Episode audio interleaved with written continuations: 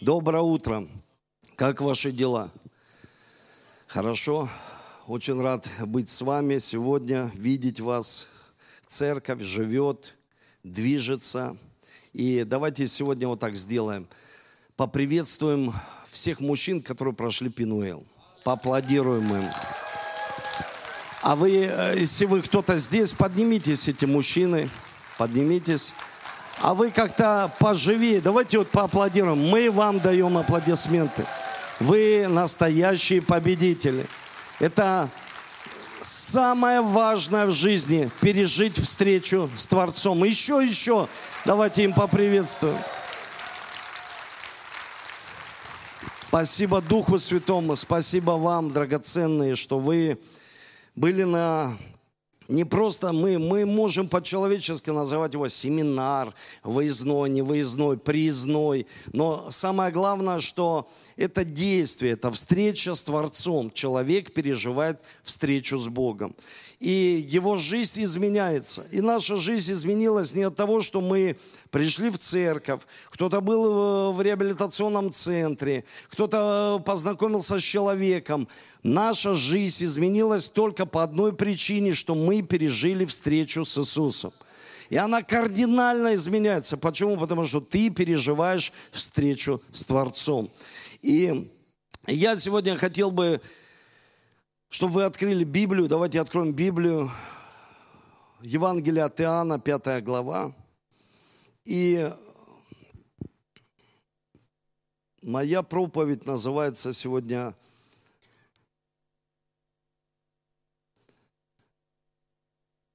так. Никогда не стремись к тому или к чему-то, за что ты не готов заплатить цену. Никогда этого не делай. И давайте с вами откроем Евангелие от Иоанна, пятую главу. И я продолжу такую тему, которую я начал, молиться смелыми молитвами. Вообще молиться – это для верующего человека жизнь, дыхание жизни. Потому что мы молимся Богу, и Он дает нам дыхание. И дыхание не на 15 минут, а дыхание на всю нашу жизнь. И поэтому как важно человеку молиться, как важно быть с Ним в отношениях. И Иоанна 5 глава 1 стих – Здесь говорится, после всего был праздник иудейский. Пришел Иисус в Иерусалим. Есть же у овечьих ворот купальня, называемая по-еврейски Вифездра, при которой было пять крытых ходов. В них лежало великое множество больных, слепых, хромых и сохших, ожидающих движения воды. Ибо ангел Господень по временам сходил в купальню и возмущал воду. Кто первый входит в нее по возмущению воды, тот выздоравливал, какой бы ни был одержим болезнью.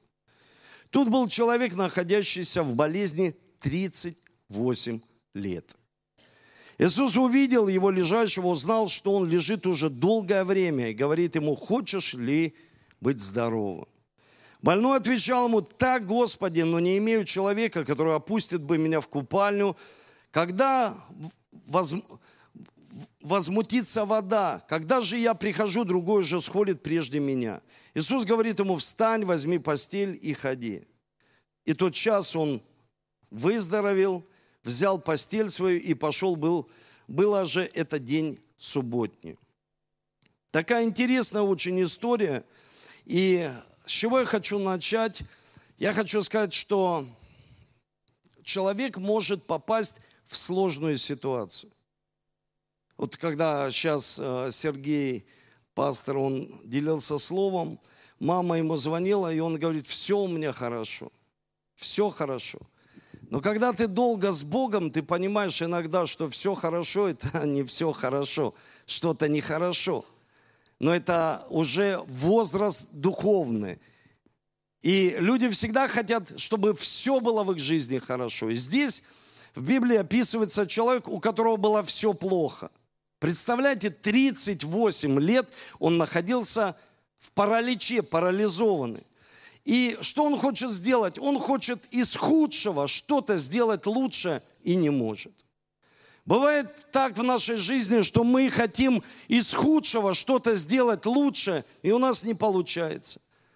Мы даже молимся за это, и ничего не выходит. Мы даже стремимся к этому, и не получается. И Экклесиасте, это царь Соломон, там говорится вот что. Это одно из моих любимых мест Священного Писания. Там говорится, у мудрого глаза в голове его. У мудрого глаза в голове его. Что это значит? Значит, что у нас в разуме есть глаза. И не секрет, что мы можем сказать человеку, что у нас есть воображение – и ты можешь внутри себя видеть картины будущего, прошлого, настоящего. Разницы нет, что ты там видишь. Но Экклесиаст – это царь Соломон, который постарался описать Божью мудрость. Вот Бог дал ему водительство, и он описывал ее. И он говорит, у мудрого глаза в голове. Что это значит? Это значит, что человек проецирует то, что он видел – вот все, что он видел в своей семье, он будет это проецировать в своей жизни. Все, если он слышал скандалы, ссоры, депрессию, у родителей проблема была, какие-то определенные вещи происходили, разводы, все, что он видел, он будет это воспроизводить, если он не переживет встречу с Иисусом. И смотрите, что здесь описывается человек, который 38 лет находился в собрании людей хромых, косых, у которых было все сухо в жизни, подобно как будто эти люди всегда были в пустыне и никогда из нее не выходили. То есть он привык находиться в таком состоянии. Представляете, то есть он никогда не видел в своей жизни нормальных людей. Он видел только, кто-то заходил в купальню и тут же исчезал. Но он всегда видел рядом с собой хромые, безденежье, депрессия, проблема, развод, проблема любого характера, семейная, финансовая, духовная. То есть он видел, он постоянно видел. И это что сформировало? Сформировало его норму поведения – Почему мы читаем Библию? Почему человеку нужно читать Слово Божье? Это наша норма поведения, основанная на Священном Писании. И поэтому в Библии говорится, не сообразуйтесь с веком сим, а обновитесь духом своего ума. То есть человек смотрит на мир и смотрит на людей и начинает проецировать то, что он видит, глаза в голове его – Он сформировал вот такую норму поведения. Этот человек лежал 38 лет. Представляете, 38 лет.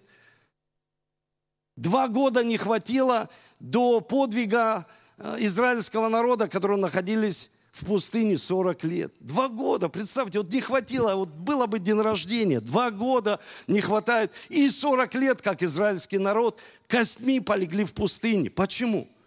Были причины, почему. Почему он так лежит? Разве он не молится? Вот как вы думаете, он же молился? Потому что видно по нему, что человек очень религиозный был. Ну, ангелы. Он как бы знает традиции, много разных вещей можно здесь видеть, оккультных вещей, потому что люди хотят куда-то войти и оттуда выйти уже изменившимися людьми чему-то прикоснуться и исцелиться. Куда-то ну, нырнуть и омыться. Всегда человек хочет очень быстро что-то в своей жизни получить, очень быстро. Ну, я сейчас купаюсь, и жизнь моя изменится. Я сейчас омоюсь, и жизнь моя изменится. Но смотрите, в Библии говорится, что этот человек находился на одном и том же месте. Он просто находится на одном и том же месте. Он меняет церковь, он меняет работу, он не поладил с одной семьей, перешел в другую семью, из этой в другую семью, а смотрит на свою жизнь, он на одном и том же месте. Он не сдвигается ни на шаг. Паралич и вокруг хромые, иссохшие, иссохли кошельки, иссохли, иссох разум у человека, сухость, религиозность, ничего не происходит. И смотрите, что происходит. Он говорит Иисусу. Первое я хочу, чтобы вы записали. Он говорит Иисусу.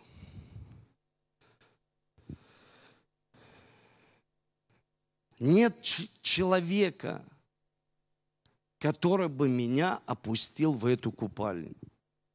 Нет человека, нет мужа, который бы мне помог. Нет отца, который бы мне помог. Нет такого пастора, который бы взял мне, помог и опустил бы меня в эту купальню. Нет такого лидера сильного. Еще не родился такой лидер, думает человек, который бы меня взял, поднял такого человека тяжелого по жизни. Потому что есть легкие, а есть тяжелые люди. Есть легкие, с которыми легко общаться, а есть тяжелые даже в общении, которых очень тяжело. Знаете, есть такое выражение тяжелый на подъем человек. В Библии говорится, немного человек поспит, подремлет, и придет бедность его, как прохожий. Почему он искал человека? Если вы записываете, запишите. Молитва не работает, когда вы молитесь на людей. Если люди молятся на людей, я знаю, что сейчас лично я для Алисы, ну, где-то отчасти для Александра, ему исполнилось 13 лет, но для Алисы точно уже не для Давида, Валерии и тем более Бориса, я уже не Бог. А раньше был Бог с маленькой буквы. То есть Алиса мне говорит, папа, купи игрушку. Я иду, покупаю игрушку и приношу. Я как будто Бог в ее жизни. Я могу сделать все. Папа, мы хотим в парк. Я беру ее, мы едем в парк. Но сейчас Борис мне говорит, папа, я хочу. Я не могу этого сделать.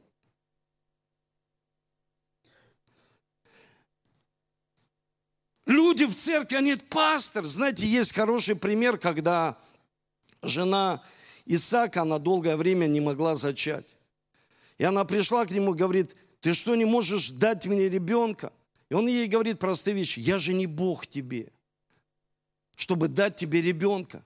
И она молилась, но молилась сначала на Исаака. Есть люди, молятся на людей, на своего работодателя – чтобы он продвинул человека по карьерной лестнице. Молятся на пастора, чтобы он помог. Можно молиться за пастора, но не человеку, чтобы помог тебе человек. Услышьте меня. Это очень важно. Поэтому Бог и не слышит таких молитв, когда люди молятся людям. Вы слышите? Они думают, он говорит, нет человека, который бы взял меня, спустил, и я бы получил исцеление. То есть он говорит, нет такого человека. Но Иисус ему дает понимание, что и нет такого человека. Давайте с вами откроем очень важное место – это Еремия, 17 глава, 5 стих. И здесь говорится, так говорит Господь, проклят человек, который надеется на человека. И плоть делает своей опорой, которого сердце удаляется от Бога. То есть ты надеешься на человека, а сердце написано удаляется от Бога. Ты надеешься, а сердце удаляется. Он будет как верс в пустыне, не увидит, когда придет доброе, поселится в местах знойных, в степи, в земле бесплодной, не обе... то есть он говорит сухость, и поселится среди сухих людей, которые надеются на человека что мне кто-то, ой, я так выйду замуж, что мне кто-то просто, надо найти такого человека, который поможет мне, чтобы, ну, мне легче было по этой жизни. А кто-то так даже и думает, мужчина, я найду себе такую жену. А есть прямо ищут такого уже человека, который состоялся, молодые не устраивает. И поэтому люди думают, вот зачем мне этот человек? Мне нужно, чтобы уже человек что-то из себя, то есть норма, ну то есть у него уже что-то было. И поэтому человек начинает искать. А то, что Бог хочет, человек на это не обращает внимания. И пропускает, написано, приходит доброе, и человек не видит. Доброе пришло. Не, мне нужен такой человек, чтобы вот Казанова. И потом люди, смотришь, второй раз развелась, третий раз. Зачем тебе? Доброе. Тебе нужно найти доброе. Зачем Казанова? Зачем как ты? Пусть будет лучше, чем ты. Ну, вы понимаете, да, о чем я? И смотрите, второе. Второе, это человек создал такую атмосферу, он создал такую атмосферу, где все одно и то же. Атмосфера рутины, все одно и то же. Нет радости. Вы знаете, когда у человека нет радости, он ничего не может получить в своей жизни. Все, нет радости. Одно и то же, одно и то же, одно и то же. И еще сюда церковь прибавилась. То есть, а все одно и то же. Работа одна и та же. Все одно и то же. Ничего не меняется. Это как, знаете, Эйнштейн сказал, что человек, который делает одно и то же и ждет разных результатов. Ну, это бредовая идея. На самом деле, когда человек создает такую рутинную жизнь, это ведет человека, знаете, к чему? Записывайте, запишите себе. Это ведет человека к одиночеству. Вы знаете, можно быть в большой церкви, у нас большая церковь. Это церковь Его, Христа. В большой церкви, прям в эпицентре движения и быть одиноким. Вот что интересно, быть в центре всех событий, но быть одиноким человеком. И здесь это уже не упование на человека. А здесь быть одиноким, он приходит, Иисус к нему говорит, что с тобой? Он говорит, я не имею человека, я не имею друга. Которым бы я бы мог сказать о своих душевных ранах и боли. Нет подруги, нет друга, нет того человека, которого бы я мог поделиться, ну, что-то сокровенным сказать. Ну нет, Иисус, ты пришел, а нет, вот среди всех этих людей нет человека, которому бы я мог открыть свое сердце, свою душу. Просто его нет. И где-то месяц я учил церковь и говорил простые такой алгоритм действий, как найти себе друга. В Библии говорится, если хочешь иметь друзей, будь сам дружелюбный. Потому что человек хочет, чтобы все его ублажали, все рядом сидели. Ой, ты 38 лет уже находишься здесь. Ну давай мы поплачем рядом с тобой. А ты с кем будешь плакать? А ты с кем будешь плакать? Поплачь ты со мной. Не дослужили, переслужили. Мне не дослужили, я бы не согрешил, если бы мне послужили. Я бы не развелся, если бы мне здесь, в этой церкви, пастор Эдуард послужил. Или какой-то лидер бы послужил. Я бы не ушел отцу, мне послужил. Это упование на людей.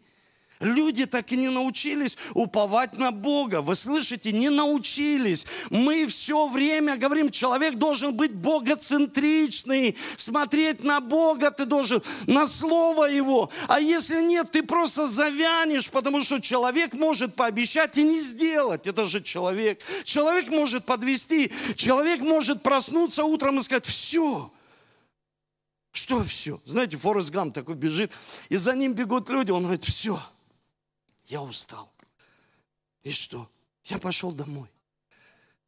Они говорят, а нам что делать? Он говорит, я не знаю, я устал. Они, а нам что делать? Я не знаю, что вам делать. Я просто устал. Сейчас был очень хороший форум. А, форум проходил в Соединенных Штатах, собрали наших русскоязычных пасторов. И даже Виталий Любченко, наш пастор, участвовал. Но, правда, участвовал через скайп, потому что ему не открыли визу. Он как дипломат, которому не открыли визу.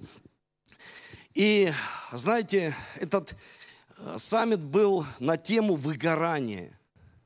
Как человек выгорает внутри. И мне понравилось, Павел Рындыч сказал такую интересную мысль. Он говорит, я пришел к врачу, и когда я пришел к врачу, врач мне говорит, ну бросайте курить, молодой человек ну, бросайте, ну, чуть-чуть выпивайте теперь. Он говорит, послушайте, я вообще не пью.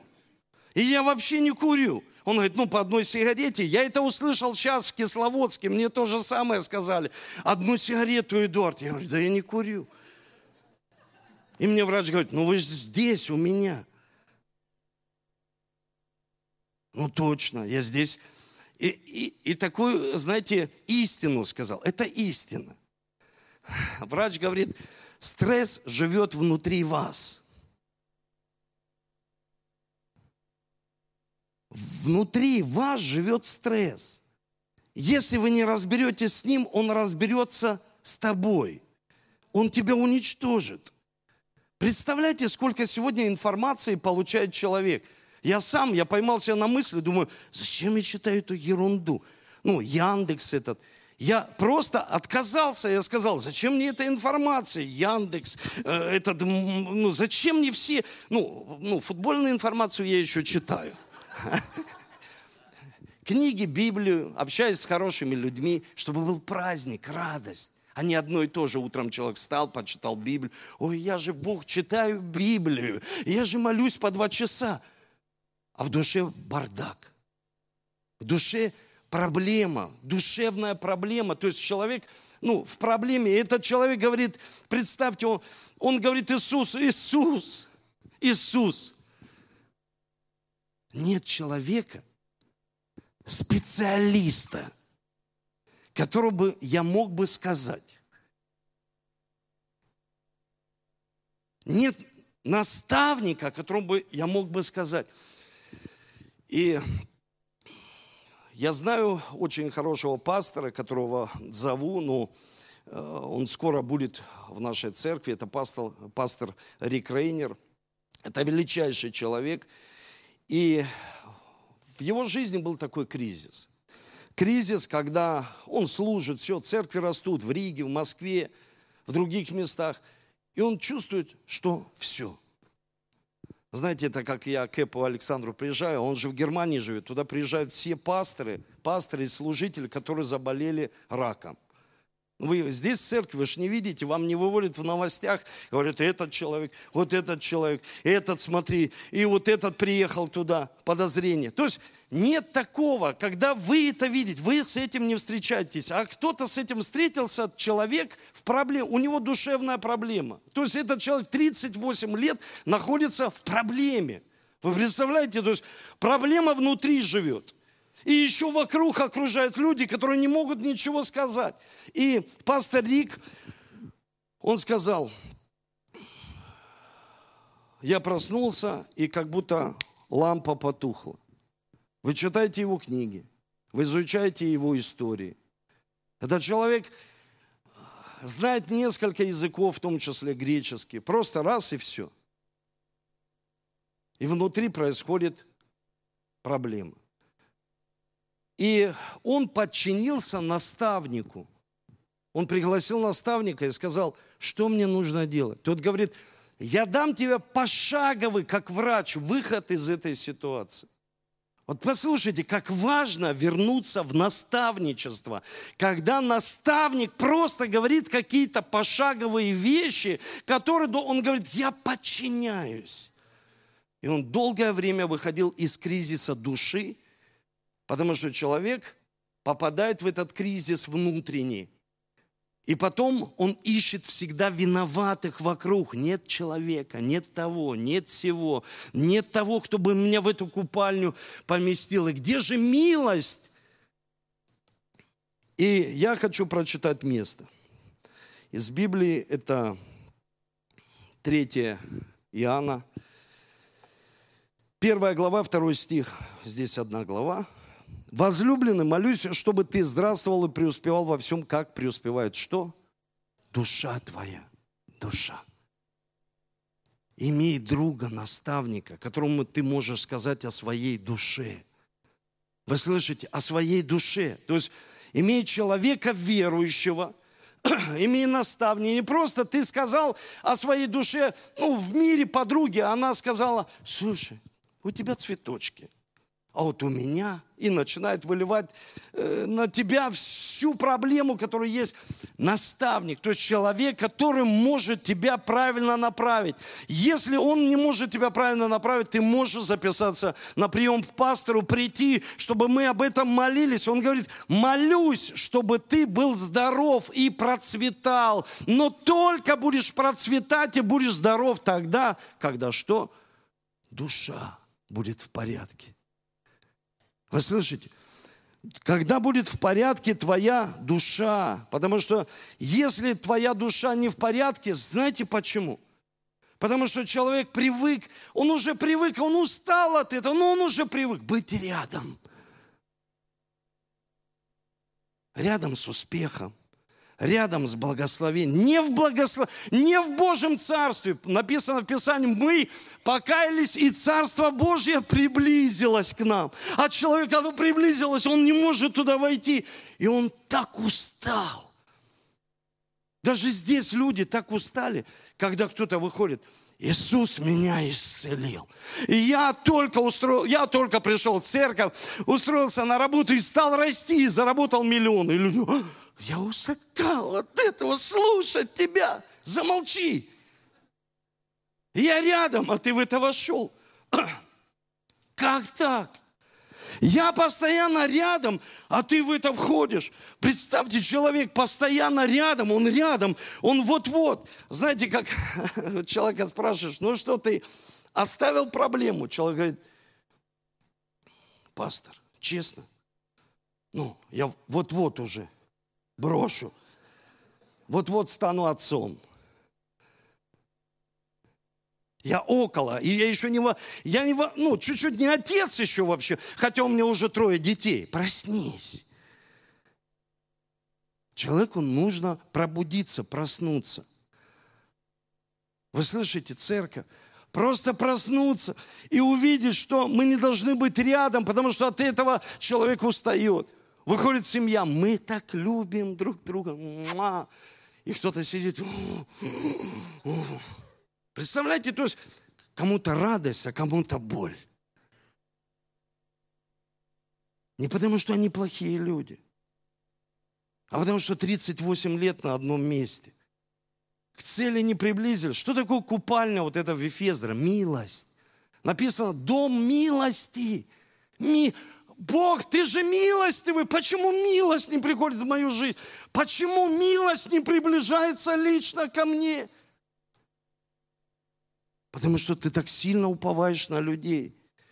Потому что ты так сильно создал вот эту атмосферу, вот эту атмосферу, что в моей жизни этого никогда не произойдет. Вы представляете, в моей жизни никогда этого не произойдет. А потом человек начинает говорить, а может быть, я не призван. А может быть, это не моя жена. А может, я ошибся. Вот представьте, это прямо в церкви ты слышишь. Люди говорят, пастор, может, я ошибся? И мы не можем с ней найти общий язык. На расстоянии люблю. А когда вместе, что-то с моей душой – происходит. Бывает так, что человек устал смотреть на все, что происходит в другой жизни. И начинается, знаете что, вот вы должны это понять и записать себя самыми большими, на скрижалик своего сердца запиши. Бог не принимает оправданий, Бог принимает покаяние. Вы слышите, Бог никогда оправдание, вот эти оправдания, я без отца, я без матери, я без денег, я без того, я без церкви, а я сам пропер по этой жизни, а я тут это, а я тут то. Столько оправданий. Представьте, столько оправданий. Встречайся с человеком, говоришь, давай я помолюсь за тебя, чтобы ты был здоров, процветал. А у него оправдание, если бы не это, если бы не то. Зачем это все? Это не поднимет тебя. Услышь меня, это не, это не поднимет нас, это не поднимет человека. Ты не сможешь нырнуть в эту купальню. Это не поднимет человека, это не приблизит его к милости. Вы слышите, не приблизит. Иисус будет приходить, ты будешь ему молиться, и ты будешь лежать на одном месте. Никогда ты не думал, что он может прийти, сказать и уйти. Прийти, сказать и уйти. А человек игнорирует все, что говорит ему Иисус. Иисус и Бог говорит, послушайте, Он Бог. И Он говорит несколько слов в жизни человека. Он говорит, догонишь, отнимешь, заберешь. Вставай, иди. Он не говорит много. О, Бог мне сказал. И как начал человек, цел... ну, есть пророческое служение. Это да, аминь. Но есть столько всего, что Бог сказал, а человек проигнорировал. Я хочу, чтобы ты понял и запиши себе. Все, во что ты будешь верить, ты это увидишь в своей жизни. Все, во что ты будешь верить, ты увидишь в своей жизни. Когда человек, он что-то говорит, а он сам в это не верит. Вы слышите, он просто в это не верит. Это была такая традиция прыгать в купальню, или, ну, и ангел туда сходил и исцелял. Традиция. Культ. Раньше много было всяких культов. Ну, в Библии говорится, смотрите, я хочу быстро посмотреть эти несколько мест из Священного Писания, потому что это очень важные места для того, чтобы ну, ты начал верить. Вот ты начал не просто проповедь слушать, не просто быть воскресенье. Я был же в церкви, пастор. Ну и что, что ты был? Но самое главное, не просто я был в церкви, а самое главное, что ты, что ты услышал от Бога, что тебе нужно делать, что, ну, ну как тебе нужно идти. Я хочу прочитать это первое место, это Псалом 67. Псалом 67.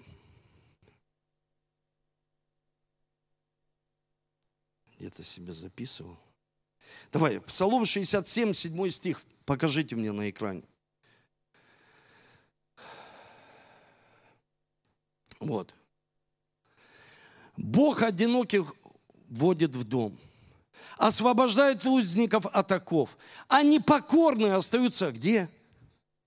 Ну вот смотрите, он говорит, он приходит, Иисус говорит, ты одинокий, я знаю.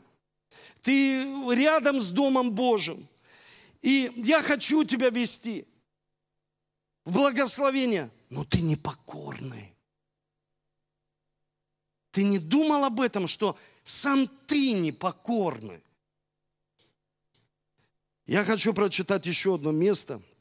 Давай, покажи на экране.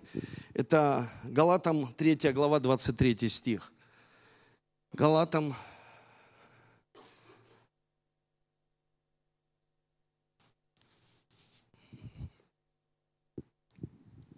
3.23.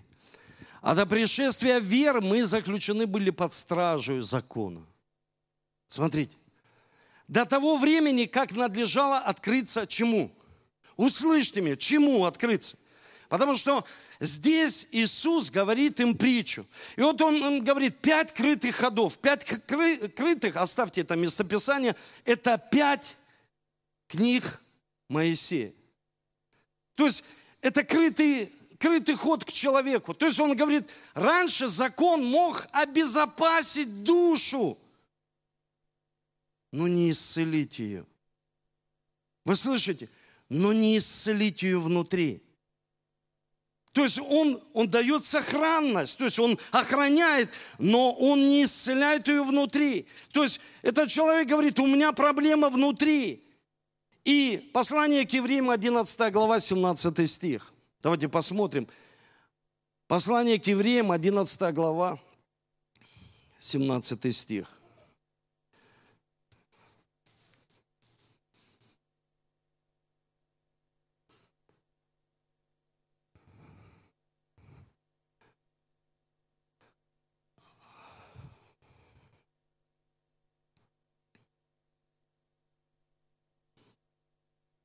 А можно в современном переводе – Давайте я сам открою. 11 глава, 17 стих. Здесь говорится, верой, соглашаясь с потерей, Авраам принес в жертву Исаака. Мне очень нравится это место, потому что оно раскрывает суть всего, что происходит. То есть человек говорит, да, я был под законом, да, я просто приходил в церковь, но просто приходить, религия связана с местом всегда. Я просто пришел в церковь, ничего не изменится. И поэтому люди разочаровываются, они приходят и говорят, ничего не поменялось. Почему? Потому что человек не услышал. А здесь говорится в Библии, что ты смирился с потерей, то есть верой отказался. Что такое Исаак? Радость. Что тебе приносит радость? Есть людям радость приносит одиночество. Они так уже ну, научились быть одинокими рядом с телевизором, одному. Они говорят, зачем мне домашняя группа? Вот зачем мне? Я в церкви буду. Это первый признак, что человек уже одиночество стучится к нему, потому что человек в проблеме, потому что он не хочет общаться с социумом. Он говорит, мне хватает там на работе людей. Зачем мне еще куда-то приходить? Общение. Написано, будьте в общении кровь Иисуса. Она что? Омоет тебя и очистит. Изменит твое мышление. Кто-то тебе подскажет, что ты не на правильном пути. Кто-то тебе скажет, слушай, ну посмотри, посмотри на нас. Мы тоже были сухие, мы тоже были в проблеме, но мы встали. И есть принцип, чтобы мы могли быть в этой купальне. Смотрите, там написано купальня Вифездра и написано овечьи ворота. Сейчас они не овечьи ворота, сейчас они называются Гефсиманские ворота. И Бог дал мне сон, Он показал, что я увидел ворота Кавказа и просто увидел, что люди быстро сдаются без сражения. Просто человек, ворота, это, послушайте, дверь, написано выход, человек выходит и заходит. То есть, что такое купальня? Это новая возможность человека, которую он может взять в свою жизнь. Вот пришла какая-то возможность, ты можешь ее взять в свою жизнь. Но что тебе за это нужно сделать?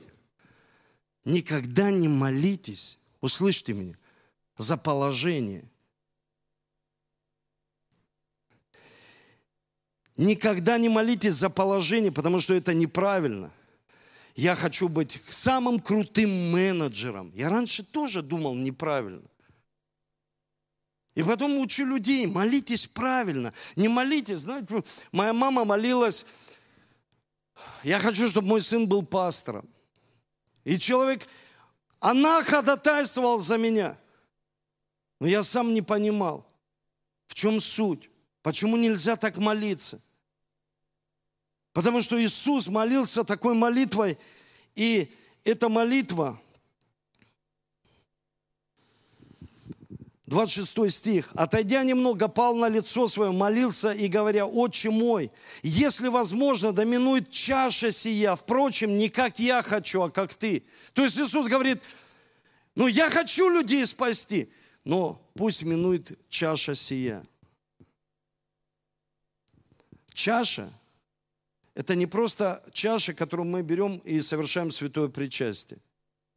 Чаша – это, это символ цены, это цена.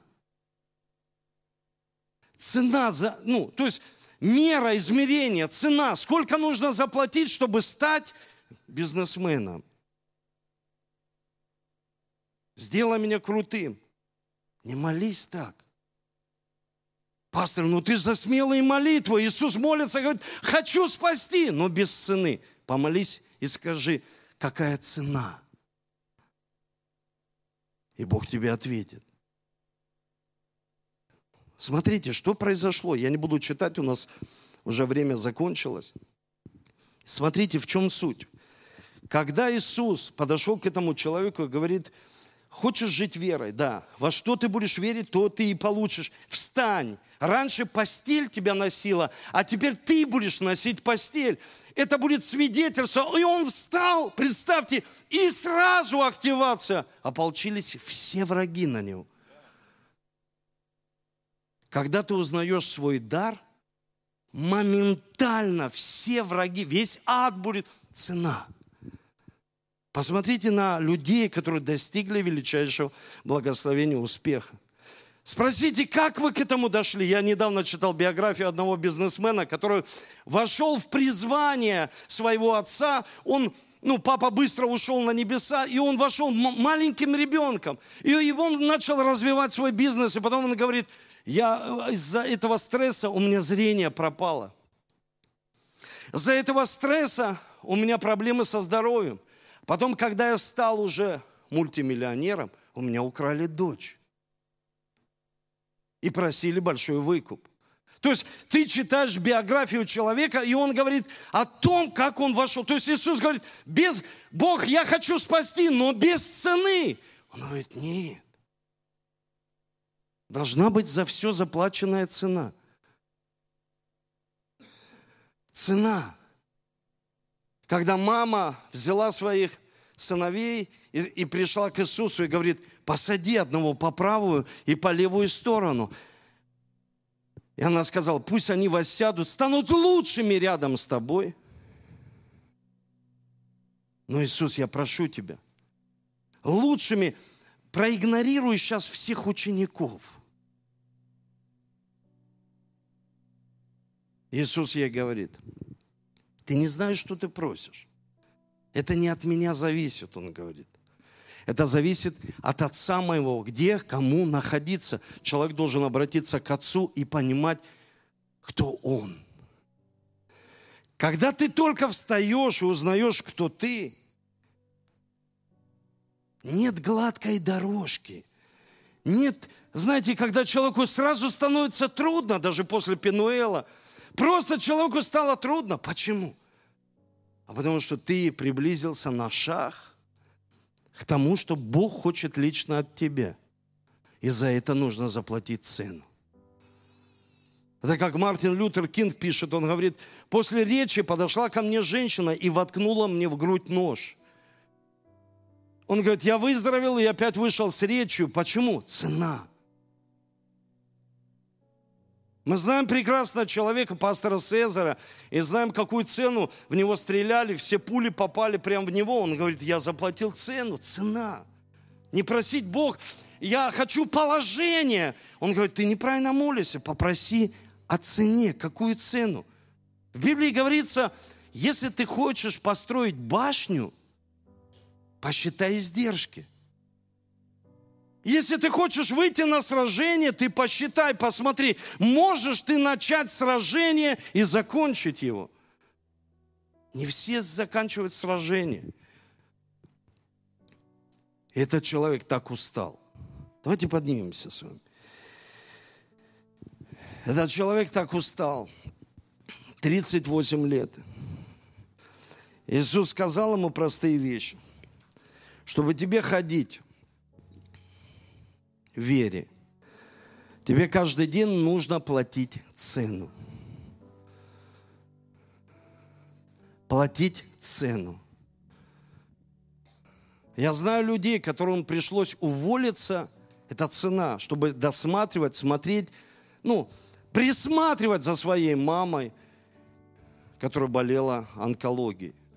То есть цена, цена того, что человек должен сделать. То есть он идет для того, чтобы ну, совершить определенную цену. Понимаете? То есть цена, чтобы стать лидером, человеком влияния, вообще человеком, чтобы ну, нырнуть в, эту, в этот бассейн и что-то получить. Он говорит, послушай, эти люди рядом с тобой, они лежат.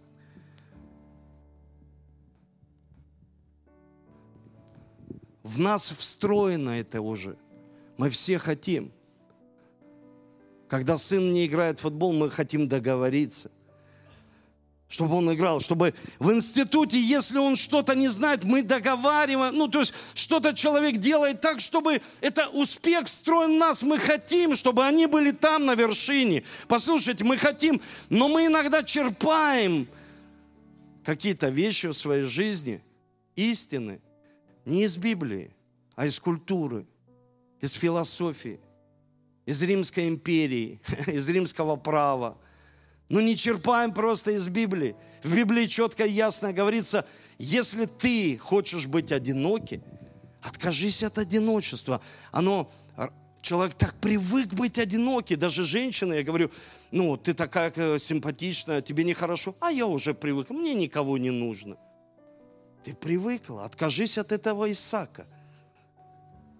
Он тебя радует, но вера, ты хочешь ходить верой, почему Гефсимания? Потому что в Гефсимании произошло действие, когда Иисус потел кровью. Что это было? Это была не религия. Не я на место пришел. Я пришел на это место. Почему Бог не отвечает в моей жизни? Почему Он не слышит мою... Я же прихожу сюда. Да это место, это связано только с религией. А когда есть у тебя личные отношения с Богом, верующий – это с понедельника по понедельник. Это не по воскресеньям я верующий. Вы представьте, сколько людей верующих по воскресеньям. Ты веруешь? Да, я хожу в церковь. В какую? Вот в эту. А что всю неделю? Ты просто лежишь и смотришь на других людей, и зависть приходит. Приходит, что они, почему он смог? Он позже меня пришел. а я раньше. Представляете, сколько у человека это внутреннее состояние? У тебя должен быть хоро... Вернись к наставничеству. Получишь тело свежее, нежели в молодости. Вернись к наставничеству, которое тебя может направить и сказать, зачем ты лежишь? Плати цену. Я хочу быстро прочитать, и мы будем молиться, это очень важно. Какая цена – Какую цену мы платим? Это самопожертвование. То есть, если ты что-то хочешь достичь и не хочешь платить цену, не молись об этом. То есть, эта женщина пришла и ходатайствовала за своих, то есть это молитва была. Иисус, пожалуйста, посади моих детей крутыми менеджерами, бизнесменами, пасторами, чтобы у него были регалии епископа. А Иисус говорит, это не работает.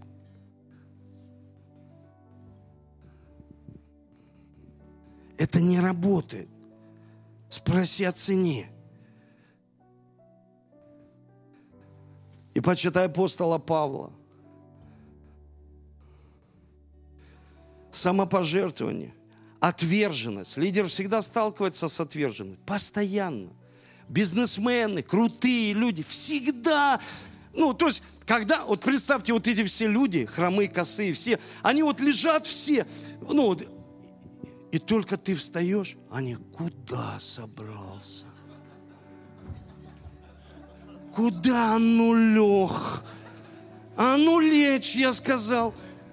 А ты раз и пошел. Они все готовы. Сейчас мы будем писать в социальных сетях. Ты встал, ты встал. Что ты возомнила себе? Это всегда будут говорить. Это всегда будут так говорить. Когда ты встал, послушай, активация такая происходит. Ты счастливый. Вы заходите в церковь, улыбаетесь. Ты берешь свою жену. А, внутри у людей что-то происходит с отверженностью. Критика всегда будет. Одиночество это будет... Я не хочу одиночества. Ты не готов платить цену. Пастор, ну ты сказал, нельзя быть одиноким. Но ты проходишь этапы жизни, когда ты поднимаешься на гору – и ты соединяешься с Творцом, ты переживаешь эти моменты в своей душе. Давление, усталость, взаимоотношения. Я хочу молиться с вами, чтобы мы как церковь, мы могли переходить на следующий этап веры. Ты молишься и говоришь, я хочу новую работу. Какую цену я должна заплатить? Я хочу. Кто-то в разводе. Я хочу новую семью, новое начало. Цена. Иначе ты будешь лежать, и он будет лежать. Или если ты стоишь, он положит тебя на лопатки. Это сто процентов. В семье мы поддерживаем друг друга, поддерживаем руки. Дорогой Небесный Отец, я молю Тебя сегодня за церковь, за каждого человека, который устал уже.